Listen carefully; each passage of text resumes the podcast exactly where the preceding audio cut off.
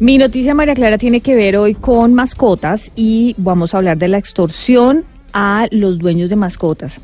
Está pasando en Colombia y resulta que, según el Gaula de la policía, estos hechos han prendido las alarmas en las autoridades, pero también hacen un llamado a la ciudadanía para que denuncien porque todo el mundo dice, bueno, el, tema de la policía del Gaula solamente va a tratar secuestros y extorsiones de personas, pero no, resulta que el tema de las mascotas se ha vuelto un tema prioritario también para la policía. Claro, porque hay perros y gatos muy finos, exacto, carísimos. hay perros que pueden costar 2 millones, 5 millones, 10 millones. 12 si quiere.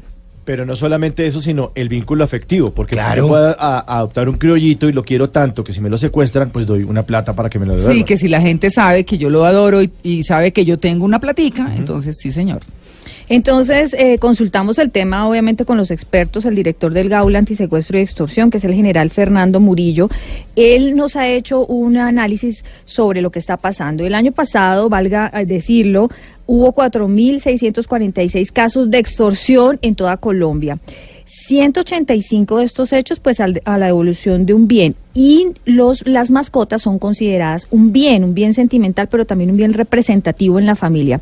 De este porcentaje el 4%, o sea, tres hechos fueron secuestro, pues no se puede decir secuestro, rapto de mar, de mascotas porque pedían extorsión y por eso le consultamos al general Murillo sobre la situación específica del rapto de mascotas. Esto representa un 4% frente a este delito y eh, individualmente o independientemente de todo este análisis, tres hechos nomás se han denunciado en el año 2018 sobre eh, la extorsión para devolver mascotas. Esto corresponde a los departamentos de Meta, Arauca y Sucre, que fue donde nos atendió los gaulas de la policía. Bueno, y entonces lo que estamos diciendo es que el, los, las mascotas son absolutamente mm, una parte, como decía Mauricio, de la familia, pero es a nivel sentimental. Y eso pasó en, en el Meta, ¿no? Secuestraron a Romeo, un perrito. Ah, yo tuve Romeo. También. Un pointer inglés, sí.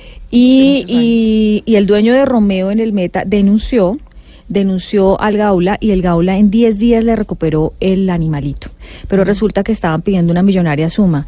Y en la investigación, María Clara y oyentes se dieron cuenta que había familiares involucrados en ese rapto de esa mascota. Mm. Increíble, ¿no? Sí, ahí está. O no hay que descuidarlos. Es que las ratas somos los humanos, Ala. Entonces, por eso el general Fernando Mello nos cuenta acerca de, de, esta tendencia delictiva. Mm. Precisamente por que eso es lo primero que piensa el ciudadano, de que no se va a hacer nada, de que no se va a actuar.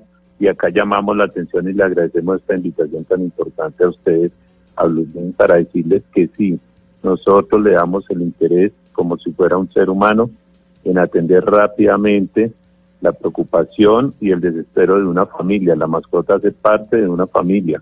Lo digo porque tengo una mascota, un perrito. Y esto nos lleva a que en ese dolor de familia, en esa preocupación, como institución y como policía, eh, tendamos la mano y atendamos como nos toca por obligación eh, realizar una capacidad de investigación y de inteligencia para establecer el responsable y lo más importante para poder recuperar esa mascota sana y salva. Igual no hay que descuidar las mascotas. Sí, cuidado.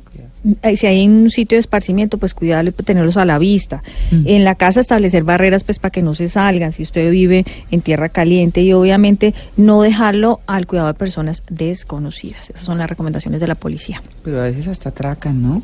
Y se llevan el perro. Se lo roban de los carros, María Clara. Hay un caso ahora aquí en Bogotá que se, le raptaron el perro. El señor llegó a un, a un sitio, a un parqueadero y le raptaron el perro del parqueadero. Se lo robaron.